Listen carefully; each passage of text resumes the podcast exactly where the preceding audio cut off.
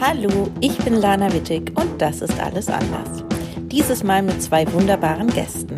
Karriereberaterin Ranghild Struss, die ihr aus dem Edition F Kosmos vielleicht schon kennt, und ihr Geschäftspartner Johann Clausen sind bei mir und wir reden über Karriereplanung. Die beiden sind absolute Profis, wenn es darum geht, Menschen auf dem Weg zu sich selbst und ihrer Traumkarriere zu begleiten. In unserem Gespräch fühle ich mich irgendwann wie in einer wunderbaren Therapiesession. Wir schlagen einen großen thematischen Bogen um Selbstwertgefühl, Gerechtigkeit, Geld verdienen und das Ego. Ich bin gespannt, wie es euch geht. Bei Alles anders geht es heute ganz viel um Selbstbewusstsein. Deswegen haben wir als Partner dieses Mal auch das Fashion-Label Madeleine Mode an Bord. Die machen nämlich Mode für selbstbewusste Frauen. Ich habe gerade mal ein bisschen auf www.madeleine.de gestöbert und da gibt es wirklich schöne Teile, gerade auch für Business-Termine. Ich gehöre jetzt zu denen, die sich vor einem wichtigen Termin immer ein passendes Outfit zurechtlegen. Gibt mir ein besseres Gefühl und tatsächlich auch mehr Selbstbewusstsein am Ende. Wenn es euch auch so geht, schaut doch mal vorbei bei Madeleine und mit dem Rabattcode ANDERS15 kriegt ihr dann sogar, ihr ratet es, 15% Rabatt auf alles. Viel Spaß beim Shoppen!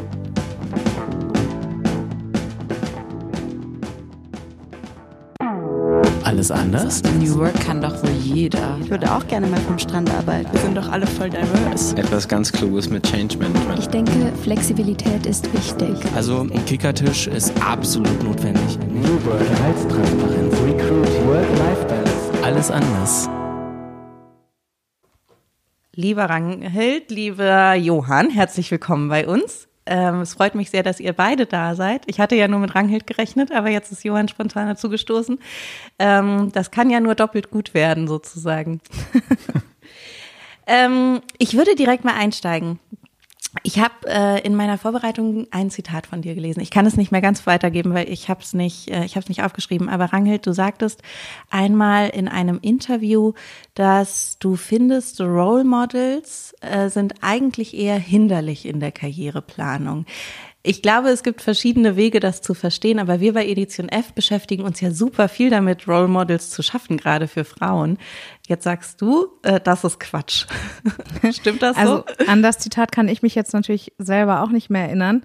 Und ich glaube auch gar nicht, dass gegen Role Models im Allgemeinen was einzuwenden ist, sondern was mir in unserer Beratung total häufig auffällt, ist, dass Leute am Umgang mit dem inneren Role Model dann ähm, so ein bisschen scheitern oder dann auch in negative Gefühle geraten, weil es häufig so ist, dass Leute sich Role Models aussuchen, die sehr weit von dem eigentlichen Ich entfernt sind, also die vielleicht dann einen Ideal Ideal-Ich abbilden, was irgendwie Lady Gaga oder ähm, Janina Kugel oder jemand ähnlichem gleicht. Und dann in diesem Vergleich häufig irgendwie so die Leute das Gefühl haben, oh Gott, das schaffe ich ja nie oder dann ihren eigenen Mangel in den Fokus nehmen. Und deshalb würde ich sagen, ist der Umgang mit Role Models insofern total wichtig, als dass ich sie nicht im Außen belasse, sondern dass ich versuche, mir so ein inneres Kabinett von Leuten zu bilden, die ich besonders bewundere oder für die ich ähm, in einzelnen Eigenschaften irgendwie eine große Bewunderung habe. Und dann sollte ich aber eben einen inneren Dialog mit diesen verschiedenen Stimmen führen. Und immer dann, wenn ich mich frage, hey, äh, gehe ich jetzt den nächsten Karriereschritt oder traue ich mich um eine Gehaltserhöhung zu ähm, bitten, dass ich dann vielleicht mir innen mal diese Leute an einem Tisch vorstelle und mir dann überlege, was die mir vielleicht raten würden, so dass ich die Möglichkeit habe, deren Stärken sozusagen zu inkorporieren. Wovon ich ganz stark abrate, ist so eine Copy-Paste Methode zu entwickeln. Also sich jemanden rauszusuchen, den man für bestimmte Fähigkeiten, Eigenschaften, Talente oder Errungenschaften total bewundert und dem dann blind nachzueifern, ohne das mit dem eigenen Potenzial abzugleichen. Von daher geht es mehr darum, ähm, sich friedlich mit dem eigenen Inneren auseinanderzusetzen und das in Bezug zu Personen zu setzen, die man bewundert und sich dann zu fragen, hey, welche Eigenschaften sind es eigentlich, die diese Personen haben und wie kann ich die auch in mir selbst herausbilden? Aber würdest du dann auch sagen, dass es ähm, dieses Kabinett, was du gerade erwähnt hast, sollte das dann auch so aus ähm, äh, erreichbareren Personen ähm, und so unerreichbareren Personen stehen, weil du sagtest ja gerade so Lady Gaga und Janina Kugel, ähm, ja nochmal sehr unterschiedlich, aber beide halt extrem erfolgreich in dem, was sie machen, ne? Und vielleicht auch wirklich nicht für jeden, also definitiv ja nicht für jede und jeden erreichbar.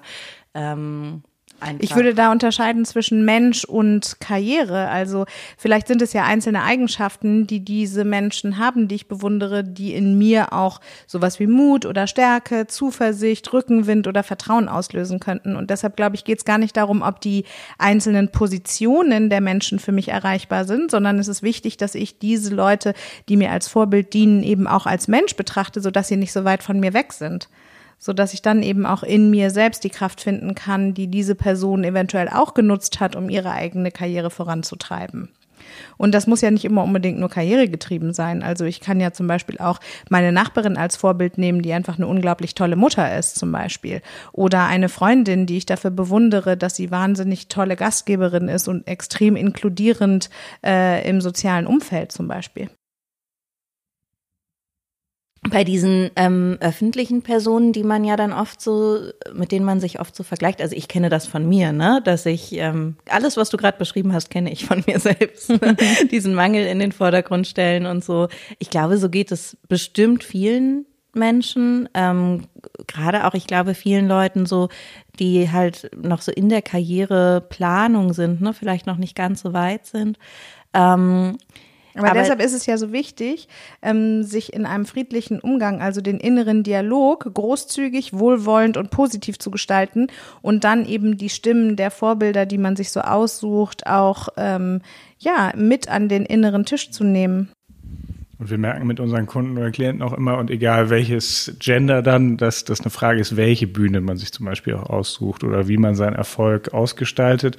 Weil das haben wir oft am Anfang des Tages, dass dann eben Karriere oder Karrieretreppen oder Stufen oder Erfolg ist Geld oder so Synonyme. Und dann merkt man so, dass für den einen ist vielleicht eine Bühne eben wie jetzt hier, so zu dritt, ohne Video. Für den nächsten ist eine Bühne irgendwie von einer Aktie, also in einer Hauptversammlung. Der nächste hat vielleicht eine Bühne wie Oprah Winfrey. Und dann äh, der nächste ist Kindergärtner, hat da jeden Tag eine Bühne, aber mit kleinen Kindern, äh, die ja nicht minder anspruchsvoll sind, nur einem irgendwie vor andere Herausforderungen stellen. Und ich glaube, so gucken wir dann immer, was wäre die Passform. Aber für Leute, die jetzt nicht bei euch in einem, in einem Coaching oder in einer Beratungssession sitzen, ähm, wie findet man denn diese passende Bühne für sich? Weil das wollte ich gerade sagen, diese öffentlichen Personen, ähm, die man sich dann so als Vorbilder nimmt, da sieht man ja immer nur so eine bestimmte Seite, ne, die natürlich auch für die Öffentlichkeit bestimmt ist und äh, kann daher sicherlich auch, du sagtest ja, den Mensch so ein bisschen in den Vordergrund stellen. Ich glaube, das ist bei diesen öffentlichen Personen manchmal ja gar nicht so leicht, weil man natürlich nicht den ganzen Menschen erlebt in der Öffentlichkeit. Ne? Ähm, wie finde ich denn dann sozusagen diese richtige Bühne für mich, wenn ich nicht das Glück habe, in der Beratung zu sitzen? Das kann, kann man das auch selber machen. Ja, ich würde sagen, man müsste so ein bisschen versuchen, eben in sich reinzuhorchen, wo man vielleicht wie so ein inneres Grinsen entwickelt. Also das ist ja so, wo kann ich irgendwie mich freudig aller meiner Facetten stellen? Und jetzt, äh, wenn man das äh, auf mich beziehen würde, ich glaube, ich war also zum Beispiel ein sehr introvertiertes Kind. Äh, da war meine Bühne Lego spielen. Jetzt mittlerweile sitze ich hier ja recht unerwartet heute und kann, hoffe ich, da so meinen Teil zu beitragen. Und insofern glaube ich, wenn man so merkt, so langsam, ah, das kann ich so und so für mich authentisch ausfüllen, dann hat das ja irgendwie ein ganz schönes inneres Leuchten und möglicherweise ähm, nicht unbedingt dann wie die Rolling Stones, die das natürlich auch über 60 Jahre irgendwie sich angeeignet haben. Also ausprobieren? Ich glaube auch, dass die Bilder zu übersetzen sind. Mhm. Also wenn ihr jetzt zum Beispiel Sheryl Sandberg als ähm, Vorbild nehme, dann kann ich mich vielleicht ein bisschen differenzierter mal damit auseinandersetzen, was mich an dieser Frau eigentlich so begeistert und kann das dann auf mein eigenes Leben übertragen. Und das meinte ich vorhin mit dem Umgang von, ähm, äh, mit dem Umgang mit Vorbildern, dass es eben wichtig ist, da nicht so einen Copy-Paste-Modus anzulegen und dann irgendwie traurig zu sein, dass man es eh nie erreicht, sondern man muss es auf die eigene Lebensbühne übertragen. Also ähm, wenn zum Beispiel bei Sheryl Sandberg Steinberg jetzt ähm, das Thema ist, dass ähm, Frauen den Tisch nicht verlassen sollten, bevor ne, sie vielleicht nicht schwanger sind oder ähm, Kinder bekommen oder Kinder adoptieren oder wie auch immer, ähm, dann bedeutet das vielleicht, dass ich in meinem Umfeld, in einem Konzern, in dem ich arbeite oder in einer Selbstständigkeit, die ich für mich anstrebe, ähm, Gleichwertigkeit von Mann und Frau auf Karriereebene anstrebe und deshalb ähm, vielleicht da auch so eine kleine Sheryl Sandberg werden könnte. Also ich glaube, diese Bühne zu finden, von der du gerade gesprochen hast, ähm, ist eben auch wieder dahingehend zurückzuführen, dass man die Vorbilder äh, in Relation zum eigenen Leben setzt und die ähm, Sehnsüchte, die man damit verbindet, übersetzt äh, so dass die im Alltag, den man persönlich jeden Tag gestaltet, auch eine adäquate Rolle spielen können. Und wir merken vor allen Dingen immer, dass dann die Bewertung, die vor allen Dingen die eigene, ist ein, ein, super Hindernis häufig eher, weil man dann eben sagt, die erfolgreichen Personen oder die, die man eben draußen sieht, die man ja häufig dann nur eine Stunde am Tag sieht und nicht länger, also man weiß ja nicht genau, wie die sonst so zu Hause sind häufig, dass das vielleicht dann auch eben eine eigene dem eigenen Bewertungsparadigma so unterliegt, ja, das will ich jetzt erreichen und dann so ein bisschen darunter leidet, dass man vielleicht mit sich selber zu hart ins Gericht geht oder vielleicht dazwischen nicht den Raum findet, also zwischen sozusagen High-End-Erfolg und äh, eigenen Wege gehen, die zu einem irgendwie passen. Und ist eure Erfahrung so, dass ähm, wenn man daran arbeitet, dass man dann ähm, sozusagen mit der kleinen Version der Sheryl Sandberg, um auf dein Beispiel zurückzukommen, irgendwann auch zufrieden sein kann? Oder wie ist das bei euren Klientinnen und Klienten? Ist es dann so ein immer dieses, ich habe es versucht, aber ich bin doch nicht ganz daran gekommen, wo ich eigentlich hin wollte? Also ich glaube, das Erste, was ja bei uns so ein bisschen vielleicht stattfindet, ist, dass man eben so einen geschützten Raum betritt, wo man ja ganz ehrlich äh, sich begegnen darf und dann auch noch das Glück hat, dass einem jemand, der ihn auch sonst nicht so kennt, vermeintlich neutral eben mal so eben einschätzt und dann eine neutrale oder eine wertfreie Spiegelung vor allen Dingen gibt. Und darüber entsteht häufig ein Moment, der echt Ballast alleine dadurch schon abfallen lässt, weil man dann eben so merkt, ach stimmt, habe ich zum Beispiel in verschiedenen Facetten schon mal erlebt, keine Ahnung, als Schulsprecherin oder äh, als ich irgendwie mal jetzt in der Big Band mitgemacht habe oder auch dann aus der Big Band irgendwie ein Auftritt vor 100 Leuten bei dem Female Future Force Day oder so entstanden ist. Äh, 4000? Ja, ich, genau, ich meinte nur generell vielleicht eine kleine kleines Seminar, aber auf jeden Fall. Und ich glaube so, dass man dann eher guckt, was ist sozusagen, was, was, was, was tut mir gut. Und unsere, unser Ansatz ist ja auch zu sagen, dass Authentizität sich eigentlich nie als Mangel anfühlen kann. Weil in dem Moment, wo ich ähm, meine eigenen Fähigkeiten, Talenten, Talente, Stärken äh, mal so unter die Lupe nehme, dass ich mich damit versöhnen kann und sie wertschätzen kann, gibt es ja den Blick des Mangels gar nicht mehr. Dann ist auch jeder Vergleich irgendwie obsolet. Und deshalb, glaube ich, habe ich auch dieses Zitat mit den Vorbildern genannt, weil ich glaube, dass es eher um einen internen Vergleich geht, nämlich darum, sich zu fragen, hey, wo ist denn eigentlich mein Potenzial? Was möchte äh, mein Sein in dieser Welt verwirklichen? Und daran sollte ich mich messen und eben nicht am Lebensweg der anderen. Denn das anders Authentische ist nicht der Maßstab, nach dem ich meine Zufriedenheit ausrichten soll sollte. Das hört sich alles sehr nach Therapie an finde ich. Also im Positiven. Ich bin ein großer Therapiefan, aber das, ähm, das hört sich sehr nach sehr viel Arbeit an sich selbst an. Und gar nicht so sehr an so klassisch, wie ich mir klassische Karrierearbeit vorstelle, sondern vielmehr, aber das ist ja genau das, was du sagst wahrscheinlich, ne? Dieses Arbeiten am Inneren, sich kennenlernen. Genau, ich glaube, dass unser Ansatz der Karriereberatung also sehr persönlichkeitsentwicklungsorientiert ist und damit ist es wahrscheinlich ähm, ein äh, ähnlicher Weg wie eine Therapie. Die Therapie ist ja häufig eher auf so die privaten Lebensumstände äh, gemünzt und wir trennen das aber gar nicht so stark. Also man muss ja nicht unbedingt problematisiert zu uns kommen und dann einen neuen Schritt gehen danach, sondern es geht einfach darum zu sagen, wer bin ich denn eigentlich, ähm, welche verborgenen Anteile möchte ich vielleicht auch noch mal ein bisschen mehr beleuchten, weil ich sie bis jetzt noch nicht so in den Fokus genommen habe und dann daraus eben einen ähm, Weg für mich zu entwickeln, mm, der im Grunde genommen nie nur Karriereplanung beinhaltet, sondern für uns ist Karriereplanung Lebensplanung und Lebensplanung gelingt besonders gut dann, wenn du das Leben lebst, was kongruent mit deiner eigenen Persönlichkeit ist und davon ist der berufliche Weg eben ein Teil. Und wir versuchen schon eine ganzheitliche Betrachtung vorzunehmen weil wir glauben, dass der Wert der eigenen Lebenszufriedenheit besonders hoch dann ist, wenn ich eben auch unter ganz unterschiedlichen Umständen kongruent mit meiner Persönlichkeit leben kann. Und gleichzeitig ist es natürlich so, wenn das Thema bei dem Klienten oder der Klientin ist, wirklich eine klassische, in Anführungszeichen, Karriere zu gehen, dann setzen wir natürlich auch da eben, weil der Raum dann ja dafür da ist, alle Hebel in Bewegung, dass es wirklich klassisch vonstatten geht und ganz, ganz erfolgreich wird und nach allen Richtungen irgendwie so eine richtige Management-Sternchen-Karriere wird bis zum Leader. Ähm, und Könnt ihr das machen? wir gucken, wenn das Potenzial vermeintlich da ist, dann werden wir es gemeinsam entwickeln. Dann ist natürlich die Person ist immer verantwortlich dafür, ja. Ähm, diese Karriereplanungssache ist ja heutzutage, und das finde ich an ganz vielen Stellen total absurd, ähm, das geht ja immer früher los bei den Jugendlichen, möchte ich fast sagen, weil inzwischen macht man ja so mit 17, 18 Jahren Abitur. Das war bei mir alles noch so zwei Jahre später angelagert. Und ähm, durch auch so Bachelorstudiengänge habe ich ähm, das Gefühl, unsere Praktikantinnen hier zum Beispiel, die dann so den Berufseinstieg planen, die sind meistens so 19, 20, 21 Jahre alt. Und wenn ich mir überlege, dass ich in der Zeit so eine Lebensentscheidung hätte treffen müssen, was, also was ja so, ich meine, heute wahrscheinlich eh nicht mehr so viel so ist, dass man dann wirklich die Entscheidung für seinen, seine berufliche Zukunft für die nächsten 40, 50 Jahre trifft. Aber trotzdem ist es ja eine elementare Entscheidung, die man sehr jung treffen muss. Und ich habe mich in der Zeit noch gar nicht richtig gekannt in dem Alter. Also, aber auch, weil ich noch so wenig von der Welt gesehen hatte. Ne? Also ich glaube zum Beispiel den Job, den ich heute mache, den hätte ich mir gar nicht erträumt, weil ich gar nicht wusste, dass es den gibt. So, und meine Eltern kamen aus einem komplett anderen Umfeld und alle Leute, die ich so in meinem Umfeld hatte, kannten diese ganze Medienbranche zum Beispiel gar nicht. Wie macht man das als junger Mensch heutzutage? Was würdet ihr raten?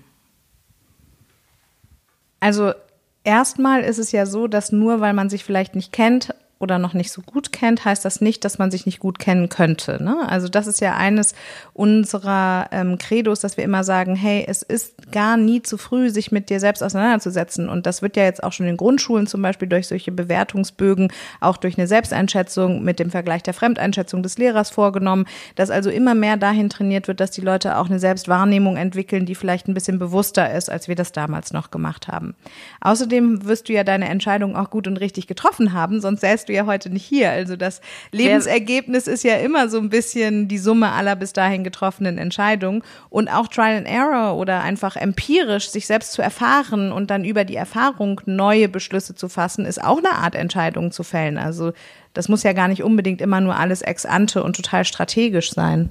Ja, und letztlich ist auch das wieder wahnsinnig vom Persönlichkeitstypus abhängig. Natürlich auch von, von der Kultur, wie man sich da irgendwie mitreißen lässt. Und für die einen ist das ja genau gut, sich so ein bisschen auch treiben zu lassen und seine eigenen, so ein bisschen so Konfuzius-mäßig Umwege erhöhen die Ortskenntnis. Und das ist ja, kann total gut funktionieren. Und wir würden ja auch nicht sagen, dass nur eine Persönlichkeitsberatung bei uns jetzt das Einzige ist, was einem zum Glücklichwerden äh, bringt. Äh, ich glaube nur, dass wir feststellen immer wieder, dass alleine das, nur wenn man so eine kleine Tür aufmacht, wo man vielleicht noch eine neue Facette an sich mit einem wertschätzenderen Blick begegnet, dass das eben schon ganz viel verändern kann. Und was wir dafür total wichtig halten, ist, dass die Jugendlichen Worte finden, um sich selbst zu beschreiben. Denn letztendlich geht es beim selber Kennenlernen vor allen Dingen darum, dass man den unbewussten Teil mit ein bisschen Licht versieht. Also, dass man sich ein bisschen bewusster macht, was einen eigentlich im Einzelnen auszeichnet. Und das Bewusstmachen geht vor allen Dingen darüber, dass man Worte für sich findet, dass man sich beschreiben lernt, dass man auch ein Gefühl für die eigenen Talente entwickelt. Weil was wir in unseren Beratungen ganz häufig feststellen, ist, dass die Jugendlichen auf die Frage, was sie denn an sich selber besonders gerne mögen, gar nicht so richtig eine Antwort liefern liefern können. Und da wollen wir auf jeden Fall einhaken, weil es etwas ganz Schönes ist, wenn jemand für sein eigenes Potenzial eine Sprache findet. Und in dem Moment, wo du eine Sprache dafür findest, deine eigenen ähm, wunderbaren Eigenschaften selbst beschreiben zu können, hast du auch viel mehr Selbstwirksamkeit, also so den Glauben daran, dass du deine Umstände und deine Lebensumstände auch gestalten kannst. Zum Beispiel ähm, haben wir jetzt mit einer Kollegin zusammen, habe ich einen äh, Online-Studientest äh, konzipiert, der ausschließlich auf der Persönlichkeit aufbaut. Das heißt, dass es da um eine typologische Betrachtung des Menschen geht, sodass die Jugendlichen in einem Ergebnisdossier auch wirklich mal Worte dafür finden, wie sie sich im Vorstellungsgespräch ähm, besonders gut unter Beweis stellen könnten. Das heißt Tony Knows, also Tony mit I und Knows wie Wissen. Ähm, und da geht es vor allen Dingen darum, dass man sich mehr zutraut, aufgrund des Inneren dann die Entscheidung im Außen zu fällen. Weil was wir häufig feststellen ist, dass ähm, in der Bewegung, die wir jetzt so auch durch die ganzen Social Media ähm, Kram äh, sehen können, ist, dass die Jugendlichen häufig von außen nach innen entscheiden. Das heißt, dass sie sagen, hey, Medizin hat irgendwie einen zu hohen NC, Medienwissenschaften hat einen zu hohen NC, Psychologie kann ich nicht machen. Und wir wollen dagegen anwirken, indem wir eben sagen, hey, jeder und vor allen Dingen auch mit 17 und 18 bist du dazu in der Lage, kann sich selber kennenlernen, kann auf die Suche gehen nach dem verborgenen Potenzial, nach diesen wunderbaren Schätzen, die im Bergwerk des eigenen Seins verborgen liegen. Und dazu wollen wir ermutigen. Seht ihr da Unterschiede zwischen Mädchen und Jungen, wie die über sich selber denken oder sprechen? Nee, eigentlich nicht, ehrlich gesagt. Also in dem Alter, das zeigt ja auch ähm, zum Beispiel die Shell-Jugendstudie, sind die ja auch noch gar nicht so stark mit den Unterschieden zwischen männlich und weiblich befasst. Also es zeigt sich ja immer häufiger, dass das eigentlich erst dann eintritt, wenn es um Familienplanung geht. Und merkt ihr das ähm, dann bei den Klientinnen, die ihr habt, die dann so in, weiß nicht, um die 30 sind wahrscheinlich, wenn es in die Familienplanung geht bei den meisten, merkt ihr da einen großen Unterschied zwischen Männern und Frauen? die kommen einfach zu unterschiedlichen Zeitpunkten zu uns. Ne? Also es ist tatsächlich natürlich noch viel häufiger so, dass die Frauen Elternzeit nehmen, zumindest den größten Teil. Und dann verschiebt sich während der Elternzeit einfach so ein bisschen die Wertepriorität. Also auf einmal sind Dinge wichtiger, die vorher eben nicht so wichtig waren. Und dann kommen sie zu uns, weil sie vielleicht in den alten Job nicht mehr einsteigen wollen, so dass es darüber schwer ist, eine Aussage zu treffen, weil die Grundgesamtheit der Leute, die wir zu bestimmten Zeitpunkten sehen, eben vollkommen unterschiedlich ist. Also zu dem Zeitpunkt kommen äh, Männer weniger. Die kommen, wenn dann in fortgeschrittener Karriere sich vielleicht Fragen stellen, ob sie einen weiteren Sprung machen wollen oder nicht, ob sie ins Ausland gehen möchten, wie sie vielleicht auch Potenzial, was bis dahin brach liegt, äh, nochmal weiter ähm, entfalten möchten. Von daher ist das schwer zu sagen, weil einfach der Vergleich vom Zeitpunkt der Beratung überhaupt nicht zulässig ist. Also im Grunde sehen wir eigentlich eine ähnliche Herausforderung, nur mit einem ganz unterschiedlichen Umgang zu unterschiedlichen Zeiten. Also wir müssen uns ja alle irgendwie äh, mal abgrenzen zu Social Media, mal mögen wir die ganzen tollen Bilder und äh, so glaube ich ist diese Individualität und die Freiheit eben natürlich die von Frauen glücklicherweise zugenommen hat, sich eben so frei zu bewegen, wie es nur möglich ist und natürlich hoffentlich gleichberechtigter oder sogar noch freier als die Männer, weil das merken wir schon, dass die bis 30 sehr, sehr äh, individuell und sehr auch selbstbestimmt äh, freiheitlich leben und sich sogar eher noch weniger einschränken lassen wollen als die Männer spannenderweise, also die häufig sehr klare Fantasien von eigentlich einem ziemlich, wenn man so will, in Anführungsstrichen biederen äh, äh, Leben und dann kommen die Frauen eher, sagen wir mal so mit 30 bis 35 und dann ist natürlich der Druck, der plötzlich nach außen hin steigt und auch natürlich ein bisschen biologisch steigt, ist häufig viel größer und der ist dann nicht so gut manchmal handelbar.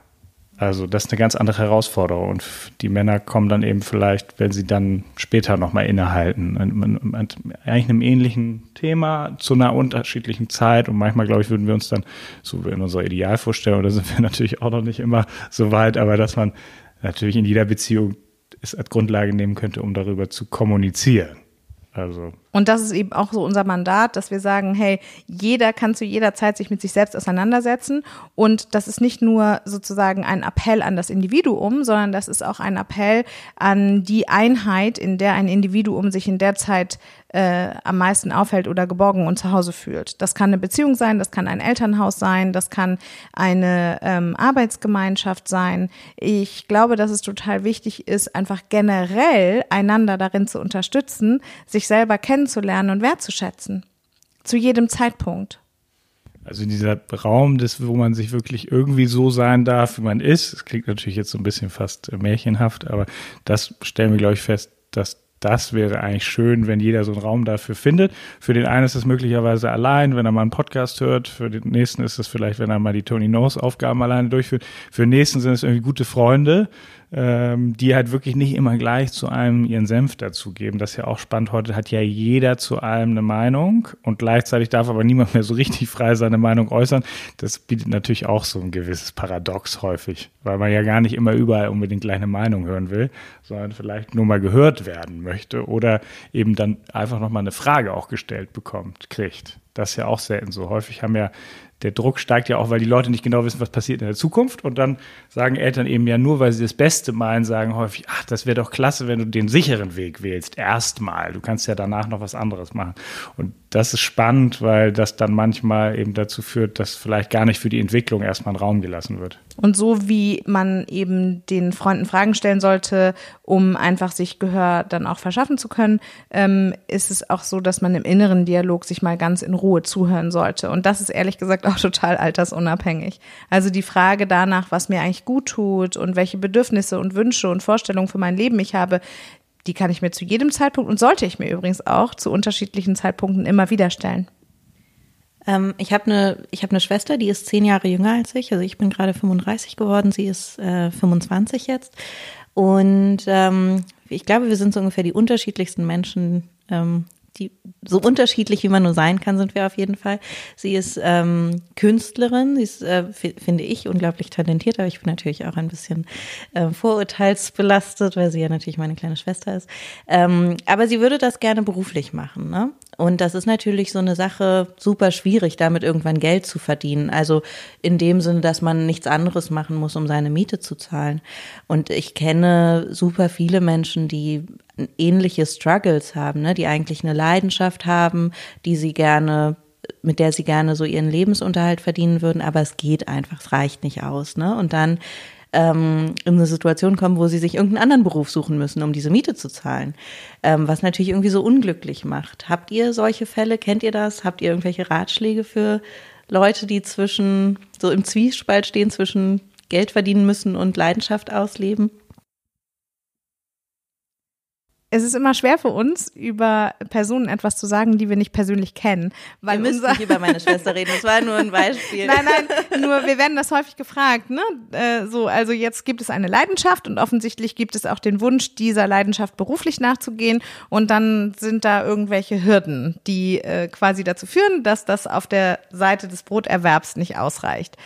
Mm, wir müssen deshalb jetzt gerade so lachen, weil wir solche Fragen natürlich häufig gestellt bekommen und darauf aber so gar keine Antwort geben können, weil unser Prinzip ja immer ist zu gucken, hey, ähm, wie sieht's in dem Menschen selbst aus? Wie führt er seinen inneren Dialog? Welche Glaubenssätze treiben sein Handeln oder verhindern sein Handeln auch? Welche persönlichen Grenzen werden gesetzt? Und was wir natürlich auch überhaupt nicht beurteilen können, ist, ob zu der Leidenschaft auch das entsprechende Können dazu kommt. Ne? Weil, also ich sag mal so, es gibt viele Dinge, die ich leidenschaftlich tue, für die mir niemand Geld geben würde. Also wenn ich jetzt irgendwie super gerne singe oder kreativ bin oder philosophische Texte schreibe, das macht mir unglaubliche Freude, aber ich bin 0,0 so gut da drin, dass irgendjemand mich dafür bezahlen könnte oder sollte. Und deshalb ist es schwer, so etwas zu sagen. Was wir aber mit unserer Beratung definitiv äh, können, ist im Einzelfall herauszufinden, ähm, wo der begrenzende Faktor liegt und wie man den vielleicht aus dem Weg räumen kann, wie man das Potenzial so noch mehr zur Geltung bringen kann, dass daraus dann vielleicht eben auch ein Geld- und Broterwerb entstehen könnte. Und das muss übrigens nicht immer nur an das Talent oder an die Leidenschaft geknüpft sein. Da kann es auch manchmal um ganz strategische Dinge wie Selbstmarketing oder ähm, BWL-Know-how oder eine, einen entsprechenden öffentlichen Auftritt oder ähnliches gehen. Oder eben auch, dass man zur richtigen Zeit am richtigen Ort ist, gibt es ja auch. Wir haben witzigerweise auf dem Weg hierher darüber äh, gesprochen, dass es äh, Klischees oder so ein bisschen, ja, wir nennen es manchmal so Tupperwaren denken, also die Welt natürlich total handhabbar macht und ja alle irgendwie dann sagen, ja, und Musik oder wir haben eine Kollegin, die ist Philosophin und ist super äh, und die macht bei uns das Wissensmanagement und die hat dann gleich mal äh, einen Artikel darüber gesprochen, dass nun alle Geisteswissenschaftler quasi Taxifahrer werden. Ja? Also es gibt ja so gewisse äh, Schienen, auf denen man sich so befindet und es könnte bei deiner Schwester möglicherweise so sein, dass sie viel, viel glücklicher ist auf dem ganzen Weg zum Künstlerdasein, unabhängig davon, wie viel Geld sie verdient, ähm, also könnte der, der, der Weg könnte alleine schon Zufriedenheit führen, theoretisch, sage ich nur, ohne sie zu kennen. Und genauso könnte es bei jemand aber sein, der immer dachte, ich müsste Anwalt werden, könnte der ganze Weg des Studiums der Rechtswissenschaften so maßgeblich an seinem inneren Kern rütteln, dass er eigentlich danach nur noch denkt, wie kam ich jemals auf die Idee? Obwohl es da ganz klar war, dass man objektiv scheinbar damit Geld verdienen könnte irgendwann mal. Wir sind aber trotzdem der Meinung, dass wenn jemand sein Potenzial voll entfaltet und das tut, was er liebt und auch kann und das seiner Persönlichkeit in der entsprechenden Methodik des Arbeitens entspricht, dass er dann auch davon leben können wird. Und äh, das ist natürlich eine steile Aussage, äh, die wir aber in unserer Beratung auf jeden Fall halten können, weil wir genau analysieren können, wo die Stolpersteine eben liegen. Ne? Dann ist Geld darüber hinaus ja auch noch so ein Thema, was nicht unproblematisch ist. Wir sind der Meinung, dass es wichtiger ist zu schauen, wie man sein Geld verdient, als wie viel Geld man verdient. Aber natürlich, und da geben wir dir völlig recht, äh, gibt es natürlich auch ein Mindestmaß, äh, was man einkommenstechnisch generieren muss, um einen bestimmten Lebensstandard für sich selber auch zu halten. Letztendlich ist es aber so, dass Geld über diesen Punkt hinaus nie zu überproportional viel mehr Lebenszufriedenheit Unzufriedenheit führen wird, sondern dass es ganz wichtig ist, sich zu fragen, was Geld eigentlich für einen bedeutet. Weil Geld an sich, wie gesagt, über dem Maß der Grundversorgung ähm, keinen Selbstzweck erfüllt, sondern immer für etwas Bestimmtes steht. Also für Freiheit oder für Macht oder für Luxus oder für, ne, ich fröne meinem Hedonismus oder wie auch immer. Oder eben auch häufig in unserer Welt ein, ein, für Wert steht, spannenderweise, und also ökonomischen Wert, und dann aber häufig der Selbstwert damit äh, in Bezug gesetzt wird. Und das natürlich macht Geld verdienen bestimmt Spaß und äh, ist ja auch ein Zeichen dafür, dass man irgendwie pro Stunde so und so viel verdient und vielleicht darüber eine Anerkennung kriegt. Gleichzeitig äh, ist es natürlich so, wenn man sich im, jetzt im Innen, und da müssen wir alle jeden Tag dran arbeiten, nicht hm. so einen guten Selbstwert hat, der wird auch äh, als Wolf of Wall Street oder Wolfen nicht so glücklich werden.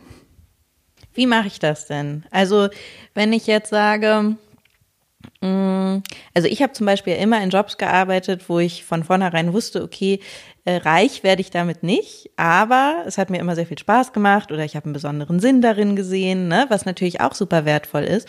Und trotzdem denke ich manchmal so, ah, jetzt, ne, jetzt bin ich irgendwie Mitte 30. Vielleicht will ich ja auch irgendwann mal so einen Job haben, wo man einfach so richtig, richtig viel Geld verdient. Ich entscheide mich dann im Endeffekt immer dagegen, aber trotzdem ist es ja so, dass das nicht unwichtig ist, Geld zu verdienen. Und ähm, wenn ich jetzt überlege, äh, ich müsste für immer sozusagen die Entscheidung treffen zwischen ähm, Sinnhaftigkeit und ähm, am Ende auch so Lebensunterhalt verdienen, der einen dann vielleicht auch irgendwie über die Rente trägt und so weiter.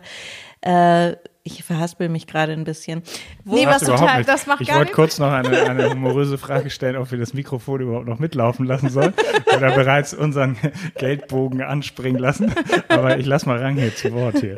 Nee, Entschuldigung, aber es ist in der Tat ein Gedanke, den ich, also ich mache mir da super viele Gedanken drüber, ne, weil ich immer denke, vielleicht ist das auch naiv von mir zu denken, ich verbringe jetzt einfach mal meine Arbeitsjahre mit ganz vielen Sachen, die ich toll finde und vielleicht bereue ich das irgendwann später, dass ich nicht darüber nachgedacht habe, dass ich mehr Geld zurück zurücklegen muss oder mehr Geld verdienen muss, damit es mir später gut geht und so weiter. Ne? Also da spielen so viele Sachen mit rein. Du hast jetzt gerade gesagt, du verhaspelst dich ein bisschen. Ehrlich gesagt war es total interessant, dir zuzuhören, weil du einen Glaubenssatz an den nächsten gereiht hast. Also erstmal stehen Sinnhaftigkeit und Geldverdienen ja nicht ähm, sich diametral gegenüber und sind gegenseitige Ausschlusskriterien. Wenn das so wäre, dann das wäre ja furchtbar. Also dann müsste man ja quasi entweder oder entscheiden. Mm, das zum Beispiel ist ein Glaubenssatz und in der Arbeit mit dir würden wir jetzt als allererstes mal daran arbeiten, diese Glaubenssätze aufzulösen, um dem Geld auch erlauben, zu erlauben, zu dir zu kommen. Also Geld ist eine Energie. Geld ist wie ein Schiff und ähm, je nachdem, womit ich es belade, äh, hat es eben eine Bedeutung oder nicht. Geld ist nie Selbstzweck. Und wie du jetzt gerade schon gesagt hast, ist es so, du hast deine Entscheidung bewusst getroffen und hast dir offensichtlich Gedanken darüber gemacht. Jetzt gibt es aber eine weitere Sehnsucht in dir, nämlich später abgesichert zu sein. Das widerspricht sich auch alles noch gar nicht, sondern da würde man jetzt mal da einhaken zu sagen, hey, ähm, was bedeutet denn für dich eine spätere Absicherung? Wie genau würde die denn aussehen? Also es geht nie darum, nur über das Geld zu diskutieren, sondern es ist immer die Frage, was eigentlich dahinter steht, welche Sehnsüchte, welche Gefühle ich damit erreichen möchte und welchen Wert ich Geld eigentlich beimesse. Und jetzt möchte ich einmal kurz sagen, wir sitzen nämlich hier auf dem Sofa in eurem Büro und hier hängt ein kleines Plakat, an dem ich mich eben schon ähm, innerlich so ein bisschen gestoßen habe. Und zwar steht da ein eigentlich ein Satz, der heißt Cash rules everything around me und dann ist rules durchgestrichen und dann steht da Cash ruins everything around me. Und das zum Beispiel ist irgendwie so ein ganz witziger Glaubenssatz. Ähm, wenn ich mir so ein Plakat in die äh, an die Wand hänge, dann glaube ich, ist es total wichtig, dass ich mich mit dem Thema Geld noch mal ein bisschen wohlwollender auseinandersetze. Und das machen wir mit unseren Klienten ja auch, dass wir dann zum Beispiel sagen, ähm, wie wenn jetzt Geld ein Freund wäre oder ein Mensch, ja, was wäre das überhaupt für ein Mensch? Also ist es einer, ist es ein gern gesehener Gast oder ist das ein einer, bei dem ich denke, oh nee, äh, den darf man bei sich zu Hause nicht haben, weil was denken dann die Nachbarn oder so, ne? Also wenn man Geld mal so ein bisschen in Metaphern übersetzt, dann wird einem schon innerlich klarer, wie man eigentlich darüber denkt und ob man es willkommen heißt oder nicht. Okay, ähm, vielen, vielen Dank erstmal für den, äh, für den beratenden Ansatz. Ich glaube, wir müssen später nochmal reden. Ähm, als ich angefangen habe, mich zu verhaspeln, hatten wir eigentlich gerade, hattest du, Johann, gerade über Selbstwert gesprochen. Und was, was so der Geldwert manchmal, dass der den auch manchmal den Selbstwert so ein bisschen ersetzt oder, oder erhöht. Ähm, nee, eben nicht. Also was Johann gesagt hat, ist. Das ist der Versuch zumindest. also ja, dass, dass sozusagen das Außen soll ähm, ein wenig die, die, sagen wir mal, die Schale im Inneren füllen und der, den Wunsch eben von wo auch her immer, ob das aus der Kindheit ist oder wie auch immer das gewachsen ist, dass man eben irgendwie einen kleinen Mangel verspürt und den möglicherweise in seinem Leben erfüllen möchte.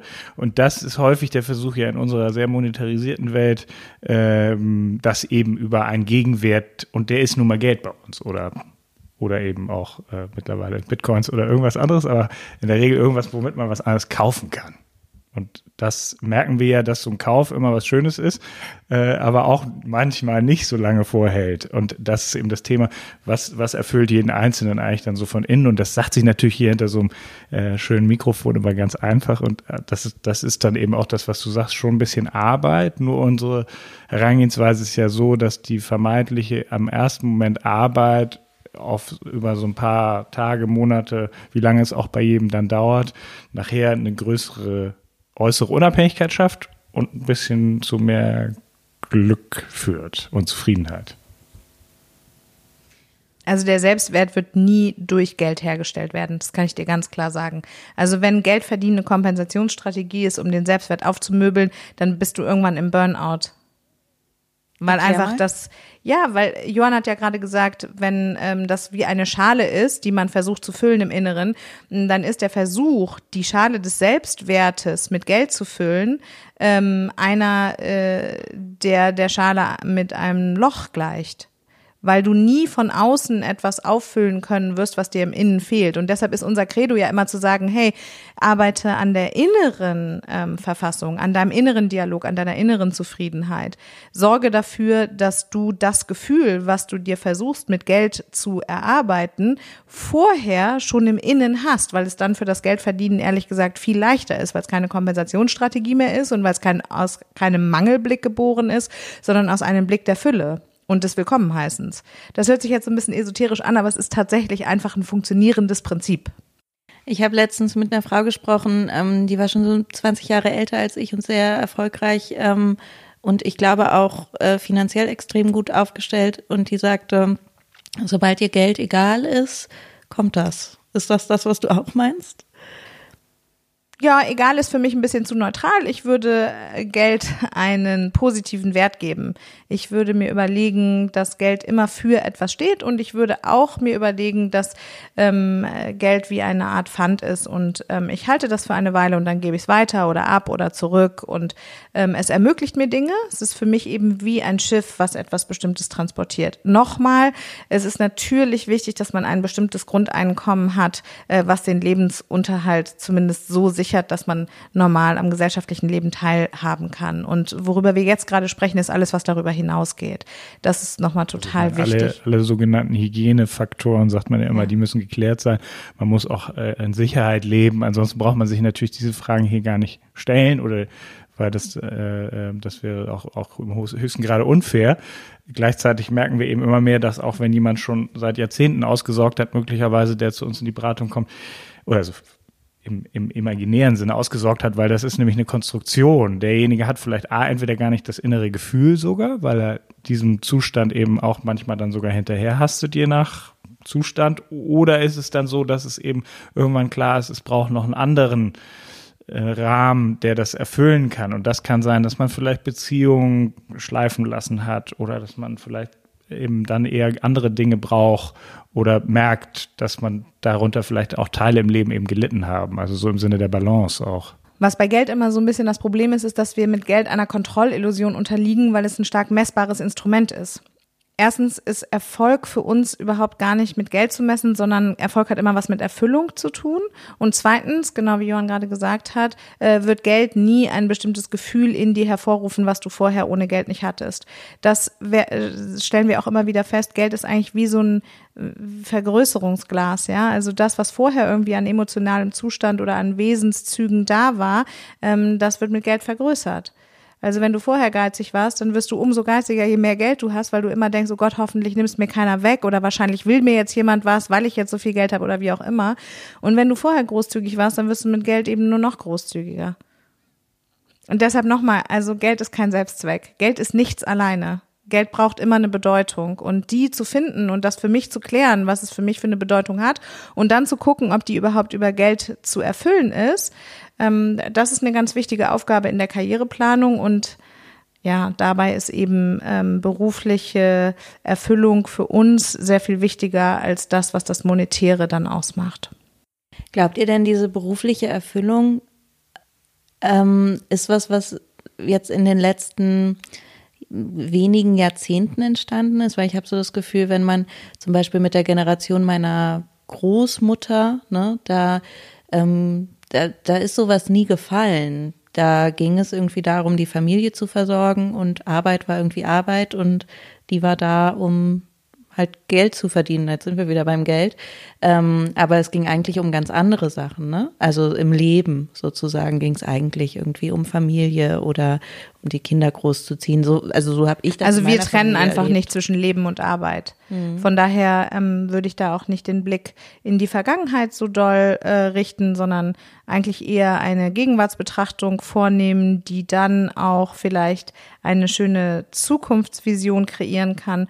Und da ist es nun mal so, dass wir jetzt in einer Lage sind, in der wir uns fragen dürfen, ob das, was wir beruflich tun, uns in unserem Sein voranbringt oder dazu beiträgt, dass wir unser Potenzial entfalten können. Und wir glauben eben daran, dass der Wert, den wir auf der Zufriedenheitsskala unserem eigenen Leben geben, maßgeblich davon abhängig ist, inwieweit wir unser Potenzial entfalten. Und das bedeutet eben auch, inwieweit wir einer Tätigkeit nachgehen, die unserem Wesen entspricht. Wie ist denn diese Vision von der Arbeitswelt, die ihr habt für die Zukunft? Von unserer eigenen oder von generell der Arbeitswelt? Gerne also dein, eure eigenen. Der äh, Podcast heißt ja alles anders und ähm, wir glauben vor allen Dingen, das, was man anders machen muss, ist, dass der Fokus mehr nach innen gerichtet werden sollte, so dass jeder eben in der Lage ist, sich selbst in seinem Sein ein bisschen mehr anzunehmen und wertzuschätzen und darüber eben auch das anders authentische sein lassen zu können. Weil wenn wir schauen, was in der Arbeitswelt im Moment das Problem ist, dann ähm, ist es häufig äh, eigentlich ein Beziehungsthema, also dass Beziehungen einfach irgendwie schieflaufen und dadurch Konflikte entstehen, dass viel auf der Ego-Ebene abgehandelt wird, ne, von äh, Dominanz und Unterwerfung, von Sieg und Niederlage, von Recht und Unrecht. Und ähm, wenn eben Menschen mit ungeklärten inneren Zuständen aufeinandertreffen, dann führt das einfach zu unglaublich vielen Differenzen. Und das mindert die Produktivität, aber nicht nur jetzt im eigentlichen volkswirtschaftlichen Sinne, sondern vor allen Dingen auch im Sinne der eigenen Potenzialentfaltung und der eigenen Lebenszufriedenheit. Und deshalb ist unsere Vision ähm, von einer Arbeitswelt von morgen so, dass jeder in seiner Individualität erstens sich selber kennt und wertschätzt und zweitens auch vom anderen so angenommen wird, wie er eben ist. Also, dass Sachthemen eben wirklich auf der Sachebene besprochen werden können und nicht darin münden, dass jeder äh, sozusagen mit dem Ego an seinen Themen festhält und sie versucht ähm, durchzudrücken und dadurch eben in Beziehungskonflikte gerät. Ich habe dich ja in unserem Vorbereitungstelefonat gefragt, ähm, wie du findest, wie wir die Arbeitswelt gerechter gestalten könnten. Und dann hast du gesagt, ähm, Gerechtigkeit für mich ist, dass jede und jeder bekommt, was er oder sie braucht. Ich kann mich nicht erinnern, dass ich das so gesagt habe. Was ich meine, ich habe das ist, so notiert. Ich glaube, ja, ich will das, das nicht an, so. genau. Ich will das auch überhaupt nicht anzweifeln. Nur klingt das jetzt so, als würde ähm, das beinhalten, dass man von außen bekommt, was man braucht. Und das ist eben genau nicht das, was wir meinen, sondern Gerechtigkeit bedeutet, dass ich in der Lage bin, mir erst einmal selbstgerecht zu werden. Und ich kann mir nur selbst gerecht werden, indem ich verstehe, wie ich innerlich funktioniere, indem ich auch mein, äh, meine Trauer kenne oder meine Angst oder meinen Scham, also auch die ungelösten Gefühle, alles das, was in mir noch irgendwie nach Heilung strebt. wenn ich das kenne und m, lerne, mich damit zu versöhnen oder zumindest es so anzunehmen, wie es halt ist, dann bin ich zum Beispiel besser in der Lage, Eigenverantwortung zu übernehmen und mich zu fragen, was ich brauche, welche Bedürfnisse ich habe und ähm, wie ich die vielleicht auch einfordern kann. Mm, Ich glaube, wenn man mal so hört, was Leute eigentlich als ungerecht empfinden, dann ist das meistens auch auf einer Beziehungsebene angesiedelt, nämlich in einem Vergleich. Ungerecht bedeutet meistens, ich werde nicht in meinem Wert anerkannt und deshalb nicht adäquat meines Wertes behandelt. So, und damit Gerechtigkeit entstehen kann, muss ich also erstmal für mich selber wissen, was ist denn überhaupt mein Wert und was brauche ich, damit ich das Gefühl habe, in meinem Wert mich bei der Arbeit voll entfalten zu können. Und deshalb glaube ich, ist Gerechtigkeit vor allen Dingen ähm, da anzusiedeln, dass ich mir selbst gerecht werden kann und daneben auch den Mut und die Kraft habe, in meinem Umfeld dafür zu sorgen, dass diesen Bedürfnissen, die ich dann in einer gesunden Form habe und kommuniziere, auch nachgekommen wird. Es gibt ja aber auch einfach ähm, privilegierte Menschen in der Arbeitswelt und, und nicht so privilegierte Menschen. Also zum Beispiel, ne, wenn wir jetzt mal auf ein Gender Pay Gap gucken oder so, das lösen Frauen ja nicht, indem sie sich selbst besser kennenlernen und in eine Eigenverantwortung gehen. Das merken wir ja, sonst wären wir da ja schon viel weiter. Also das weiß ich nicht, ob das, ob ich dem so voll zustimmen würde. Es gibt auf dem Gebiet eine Ungerechtigkeit, das ist definitiv der Fall. Es ist aber so, dass äh, Gender Pay Gap vor allen Dingen eben arbeitende, ähm, arbeitende Mütter betrifft und nicht so stark arbeitende Frauen. Bei arbeitenden Frauen ohne Kinder ist es häufig so, dass die in den Gehaltsverhandlungen einfach nach weniger fragen als Männer. Und da ist es dann schon, glaube ich, ein Punkt von, hey, wie mutig bin ich denn eigentlich? Vielleicht auch mal zu sagen, so, ich möchte jetzt mal 20 Prozent mehr Geld, als ich in meinem vorherigen Job hatte. Aber ich habe zum Beispiel mh, gestern mit einer Freundin gesprochen, die ist Schauspielerin, die hat gesagt, ähm, sie kriegt äh, in, mit gleicher äh, Anzahl von Drehtagen und äh, in der gleichen Position und dem gleichen Bekanntheitsgrad in der Regel 1000 Euro weniger am Tag als ihre männlichen Kollegen. Ähm, die ist, würde ich sagen, sehr straightforward und ist sehr bemüht darüber, äh, darum, gerecht bezahlt zu werden und ist auch sehr, ähm, äh, spricht das auch aus. Äh, und äh, da gibt es ja offensichtlich, also das gibt ja tausende Beispiele dafür. Ne? Also ich finde das so ein bisschen schwierig zu sagen, das liegt daran, dass die Frauen nicht mutig genug sind, dass die ähm, in, dass die ungerecht behandelt werden, zum Beispiel auf der Gehaltsebene, aber ja auch in vielen anderen Positionen. Ne? Also dass die zum Beispiel nicht so schnell befördert werden wie Männer. Glaubst du wirklich, das liegt alles daran, dass die sich nicht trauen zu fragen? Nee, ich habe ja nicht gesagt, dass es der ausschließliche Grund ist. Es gibt sicher auch Systemfehler, an denen wir gemeinsam arbeiten müssen. Das richtet sich meines Erachtens aber genauso an Frauen wie an Männer auch. Also du hast mich ja gerade gefragt, was ich glaube, was eine gerechte Arbeitswelt wäre. Und ich glaube, dass eine gerechte Arbeitswelt bedeutet, dass wir uns einander, egal welches Geschlecht wir haben oder welche sexuelle Orientierung oder welche Hautfarbe, dass wir einander äh, von Mensch zu Mensch begegnen und eben keine Unterschiede machen, sondern ähm, dass es quasi eine Begegnung von Herz zu Herz, von Seele zu Seele, von Gehirn zu Gehirn ist. Und ähm, da sind äh, wir alle in der Verantwortung, mutig zu sein, aufrichtig zu sein, respektvoll zu sein. Und zwar auf beiden Enden. Also sowohl auf dem Ende des Arbeitgebers oder des Einstellers oder des Bookers oder auf wen du dich jetzt gerade mit deiner Freundin beziehst und auch ähm, auf der Seite des oder derjenigen, die etwas verlangt. Mhm. Verstehe.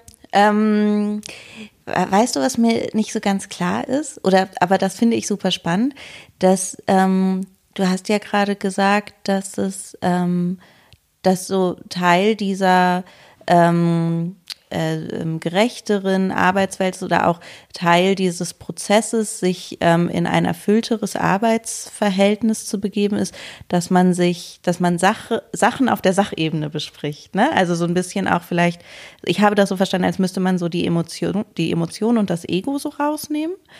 Auf der anderen Seite hört sich alles also ganz viel von dem, was ihr sagt, ist ja, hört sich ganz, ganz persönlich und ganz emotional für mich an. Ne? Dieses, du sagtest gerade, Herz begegnet Herz. Ähm, wie kommen diese beiden Ebenen zusammen, sich auf der einen Seite so als Ego zurückzunehmen, auf der anderen Seite aber so komplett authentisch und, und sich selbst irgendwie darstellen und sein? Also wir sagen ja, Ja, nicht, dass man also- Emotionen rausnehmen Genau, soll. Ne? ich glaube, haben wir das nicht klingt gesagt. hier immer so äh, natürlich so ein bisschen jetzt, als ähm, könnte man das als reflektiertes Wesen immer alles gleichzeitig im Blick behalten und äh, irgendwie dann im richtigen Moment an- und ausknipsen. Das ist natürlich überhaupt nicht so gemeint. Also wir gehen stark davon aus, dass einem ganz, ganz vieles eher unbewusst ist und man eher so handelt nach bestem Gewissen und natürlich auch nach besten Empfindungen. Nur dass diese Empfindungen eben gerade in einem Konfliktgespräch dazu führen können, dass die Emotionen oder Gefühle oder Aggression oder auch Wut oder einen natürlich übermannen. Manchmal in vielen Fachbüchern ist es ja immer jetzt mit Ego oder Über-Ich oder was auch immer. Und dann ist man vielleicht nicht mehr ganz äh, ähm, strategisch so, dass man für sich einstehen kann. Aber gleichzeitig äh, plädieren wir halt dafür, dass man, selbst wenn man, wenn das mal wieder passiert ist, und das, davor ist ja niemand gefeit, dass man dann wieder einen Moment sich nimmt und sagt, okay, wie, ähm, wie kommt es eigentlich, dass ich da so aggressiv beispielsweise geworden war? Aggression ist eigentlich ein super, äh, äh, super Beispiel dafür, wo man so ja eigentlich sich triggern lassen hat. Und wo man, wenn man so ein bisschen genauer hinguckt, und das hat gar nicht so viel mit wahnsinnig viel Psychologie zu tun, sondern meistens darauf kommt, dass es irgendwie merkt, ah, da habe ich irgendwie ein Thema, das finde ich auch selber nicht so cool an mir vielleicht, oder äh, da reagiere ich immer über, übrigens egal, wer mir das sagt. Und das, glaube ich, so eine spannende Dynamik auch. Genau, ich glaube, das Ego nochmal zu trennen ist von ähm, emotionaler Authentizität. Also in dem Moment, wo ich weiß, was ich fühle und auch verstehe, warum ich das fühle, ähm, kann ich ja davon ein bisschen loslassen. Und ähm, wenn ich zum Beispiel eben eine Kritik extrem persönlich nehme und dann vielleicht aggressiv darauf reagiere, äh, dann bedeutet das nicht, dass ich die Emotion rausnehmen soll, sondern wir plädieren ja gerade dafür, das eigene Fühlen und Denken mal genau unter die Lupe zu nehmen. Und letztendlich ist es ja so, dass unsere Gedanken eben auch gewisse Gefühle nach sich ziehen. Und deshalb wäre es in einem solchen Beispiel mit einem, mit einem emotional adäquaten Umgang total wichtig, mal zu sagen, hey, ähm, warum nehme ich die Kritik denn überhaupt an? Gibt es einen Teil in mir, der dieser Kritik recht gibt? Gibt es einen Teil in mir, der sich dafür schämt, vielleicht ein bisschen so zu sein? Oder gibt es einen unterdrückten Teil in mir, weil ich genau so eben gar niemals sein wollte? Und dann entsprechend unbewusst verteidigend darauf reagiere, dann ist das Ego auf jeden Fall involviert, weil dann geht es darum, dass man anfängt zu kämpfen mit dem anderen. Und wir plädieren also überhaupt nicht dafür, die Emotionen rauszunehmen. Im Gegenteil, beschäftige dich viel mehr mit deinen Emotionen, sodass du Frieden mit ihnen schließen kannst und sie eben bewusster für dich selber einsortieren kannst, weil du dann eben nicht mehr im, im Impuls oder im Affekt agieren musst und ähm, quasi in den Streit mit deinem Gegenüber gerätst. Und in dem Moment, wo ich selber verstehe, welche Anteile ich in mir vielleicht unterdrücke ähm, und äh, dann auch besser verstehen kann, warum mich genau diese Anteile vielleicht an anderen nerven, habe ich auch die Chance, den anderen ein bisschen mehr so sein zu lassen, wie er halt ist. Also wenn du zum Beispiel, das ist immer wieder so ein, eine Geschichte, die wir in unseren Beratungen hören, dich wahnsinnig darüber aufregst, dass es also eine krass dominante Person in deinem Office gibt, die sich immer in die erste Reihe stellt und die immer genau laut und deutlich sagt, was sie will und so, ne? Äh, dann können wir mit dir daran arbeiten, zu verstehen, dass du vielleicht deinen eigenen dominanten Anteil unterdrückt hast oder dass du bestimmte Glaubenssätze mit Dominanz oder äh, mit Erklärung von Willen oder so verbindest. Und da können wir dann mit dir arbeiten, dass du auf jeden Fall versöhnter mit deinen Emotionen bist. Das heißt aber nicht, sie rauszunehmen, sondern es bedeutet einfach nur, ähm, nicht mehr so unbewusst und auch ja ungeheilt darauf zu reagieren, was dich emotional beschäftigt. Und bei diesem Beispiel, was ich gerade genannt habe, ist es eben häufig so, äh, dass du aufgewachsen bist mit irgendwelchen Glaubenssätzen, die dir verbieten, dich in die erste Reihe zu stellen, dass es aber einen Anteil in dir gibt, der gerne auch so wäre. Und das ist zum Beispiel etwas, wie man sich mit seinen eigenen äh, unterdrückten Emotionen sehr gut auseinandersetzen kann, indem man sich mal fragt, erstens, hey, welche Kritik triggert mich? Und andersrum, wen kritisiere ich eigentlich am meisten und für was? Also was regt mich an anderen Leuten ganz besonders auf? Äh, wo fange ich an, Schuld zu verteilen oder Blaming zu betreiben, mit dem Zeigefinger äh, auf die loszugehen oder ähm, mich irgendwie in der üblen Nachrede äh, wiederzufinden? Da werde ich dann immer schon stark darauf hingewiesen, was in mir eben emotional noch nicht geheilt ist, was also dann stark aus dem Ego agiert. Und ähm, wenn du anfängst es zu heilen, heißt das nicht, dass du die Emotionen dann nicht mehr hast, sondern dass du einfach befriedeter damit bist. Gibt es Ratschläge, die ihr regelmäßig gebt, die ihr selbst nicht, äh, ähm, die ihr selbst nicht befolgt? Auf jeden Fall. Also Ja, ein großer, definitiv. großer Pluspunkt kann ein Tagebuch schreiben sein. da bin ich noch ein bisschen von entfernt. Auch äh, wenn ich es mir schön vorstelle, aber ich tue immer so, als würde ich das alles im Kopf können. Das ist bis zum gewissen Grad sicher so, aber dann irgendwann nicht mehr. Also deswegen sich so Zeit zu nehmen, das wäre ja was ganz Strategisches in, wie man so so schön sagt, der schnelllebigen Zeit und wo jeder eigentlich immer sofort einen Einfall haben soll oder ganz spontan reagieren soll. Das ist ja auch ganz besonders cool, dass man sich manchmal auch wirklich rausnimmt, einfach zu sagen, hey, ich brauche gerade mal drei Minuten und sich darüber einfach bewusst macht. Man soll ja nicht jetzt eine gesteuerte Maschine werden, sondern äh, man, man, einfach nur ein bisschen mehr, äh, selbst wenn man immer noch gleich reagieren würde, kann man danach sagen, ah, und äh, ich wusste ja äh, irgendwie, dass das war mir jetzt sozusagen Bedürfnis, äh, einmal klar zu sein, nee, ich mache das jetzt für meine Kollegin meinetwegen mit, aber ich bin mir darüber im Klaren, dass ich eigentlich nächstes Mal anders handeln möchte. Das wäre ja auch schon ein Gewinn zum Beispiel. Und es gibt sicher ganz viele Dinge, die wir nicht immer umsetzen. Also der Tipp, äh, der für Johann das Tagebuch schreiben ist, ist für mich, ähm, dass ich Klienten immer sage, äh, reden Sie mit sich selbst, also im inneren Dialog, als seien Sie der Mensch, den Sie selbst am meisten lieben. Weil wir häufig feststellen, dass die innere Kritik unglaublich groß ist ähm, und äh, dass das letztendlich ja dazu führt, dass wir uns in unserem Potenzial und der Entfaltung dessen die eigenen Beine stellen. Und das ist für mich leider so ein Tipp, äh, an dem ich selber auch noch arbeiten kann. Ich glaube, dass ich im Innen mein stärkster Kritiker bin und ähm, dass ich sozusagen im Außen, wenn jetzt meine Freundinnen oder so irgendwelche Probleme haben, wesentlich viel großzügiger und positiver auf die schaue und viel ermutigender und ermunternder ähm, bin, wenn es darum geht, äh, sie dazu zu bringen, äh, ihr eigenes Potenzial zu entfalten oder auch an sich zu glauben. Und das ist so ein Tipp, an dem ich auch langfristig, glaube ich, noch ein bisschen zu tun habe. Was sind denn so, ich weiß, also ihr habt ja jetzt ganz oft gesagt, ähm, ihr guckt euch jeden Menschen individuell an. Gibt es trotzdem so, ähm, weiß nicht, eine Top 3 an Tipps, die ihr sagt, die kann man wirklich jedem mitgeben? Also Für genau. die Karriereplanung ja, meine ja. ähm, genau deshalb, weil wir uns jeden Menschen persönlich angucken, würden wir genau das auch jedem Menschen raten. Also erstmal ist total wichtig, wir stellen immer wieder fest, dass Leute auf die Karriereplanung bezogen denken, dass es irgendwann so einen Heureka-Moment gibt und dass dann quasi der Einfall vom Himmel kommt und man plötzlich weiß, was zu tun ist. Das ist nicht so. Das heißt, der erste Tipp ist, sich Zeit zu nehmen, das Erwartungsmanagement anzupassen und eben zu verstehen, dass Karriereplanung ein ongoing Process ist. Also das muss man immer wieder machen. Das ist nicht mit einmal getan, nicht mit 18, nicht mit 25 und auch nicht mit 50, sondern die veränderten Lebensumstände, ähm, die gewachsene Identität, der eigene Reifeprozess führt auf jeden Fall dazu, äh, dass man sich das immer mal wieder vornehmen sollte. Also Daran ist ja auch das Schöne, dass man sich eigentlich auch immer wieder neu entscheiden kann im Sinne der Freiheitsgrade und das gar nicht so sehr als Einschränkung nimmt, mit was ich starte, sondern vielmehr als ein, ein, ein, ein ständigen Entwicklungsprozess. Also wir glauben eben sehr an Entwicklung. Und äh, gleichzeitig war ja vorhin noch eine Frage, das wäre vielleicht, also Punkt zwei wäre, es gibt nicht die eine Karriere. Das ist ja für so einen Blog immer natürlich furchtbar, aber äh, also ganz viele Arten. Und vorhin hatten wir das Thema, zu uns kommen ja auch viele junge Leute, fiel mir dabei noch ein. Und da hat die Kultur, äh, zumindest im deutschsprachigen Raum, so eine kleine Falle gestellt, weil wir ja einerseits wird viel mehr gleich gemacht, also alle sollen die gleichen Voraussetzungen haben und das zeigt sich dann zum Beispiel oft im Abi, ne? alle machen jetzt Abi, 50 bis 60 Prozent Abi. Das führt dazu, dass die, selbst wenn mal eine gute Tischler, Zimmermann, Bootsbauausbildung, Floristin, was auch immer, selbst wenn die das wollen, dann ist es so schwer im kulturellen Familienrahmen zu sagen, ich gehe jetzt nicht studieren, weil ich Abi gemacht habe. Also das heißt, wir bauen auch so kausale Ketten auf, die hinderlich sind für die Freiheitsgrade, weil wir eigentlich dann bewerten.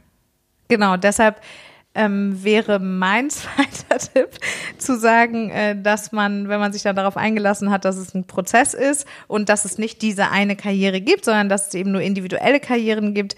Äh, deshalb ist es für mich total wichtig zu sagen, ähm, die eigene innere Stimme zur Autorität zu machen und ähm, vor allen Dingen sich eben auch auf die Suche danach zu machen, was die innere Stimme, der heile Kern, äh, sozusagen der Wesenskern einem rät. Und das ist Arbeit, das ist Persönlichkeitsanalyse. Dazu kann man auch mal Freunde oder das familiäre Umfeld zu Rate ziehen.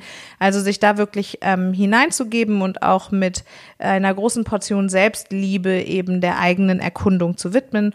Und der dritte Tipp, und das ist ja vor allen Dingen, wenn es um Karriereplanung total äh, geht, total wichtig, weil es ja auch eine Umsetzungsfrage ist, ne? wenn es dann tatsächlich darum geht, diese einzelnen Schritte zu planen, dann ist der dritte Tipp eben auch die Mu den Mut und die Kraft zu entwickeln, ähm, diese eigenen Bedürfnisse und das, was aus der eigenen Analyse, aus der Innenschau herausgekommen ist, ähm, dann auch nach außen zu kommunizieren und dafür einzustehen, dass diese Bedürfnisse auch erfüllt werden. Also sich dann auch für sich selbst einzusetzen, ein Advokat des eigenen Potenzials zu werden, das äh, sich zuzutrauen und auch innerlich zu wissen, dass man das Recht hat, das zu tun, das finde ich ist eine ganz wichtige ähm, Idee. Ich schließe den Podcast eigentlich immer mit äh, der Frage ab, ähm, was wir anders machen können. Aber Rangel, du hast die mir vorhin ehrlich gesagt vorweggenommen und auch schon beantwortet. Ich glaube, das hast du unbewusst gemacht. Das passiert ähm, mal, würde ich sagen. also, was man anders machen sollte, ist von innen nach außen zu schauen und nicht so viel von außen nach innen. Das ist total wichtig. Starte bei dir selbst. Ja. Genau. Das sind sehr schöne Abschlussworte. Ich danke euch beiden, dass ihr Vielen da wart. Vielen Dank. Vielen Dank.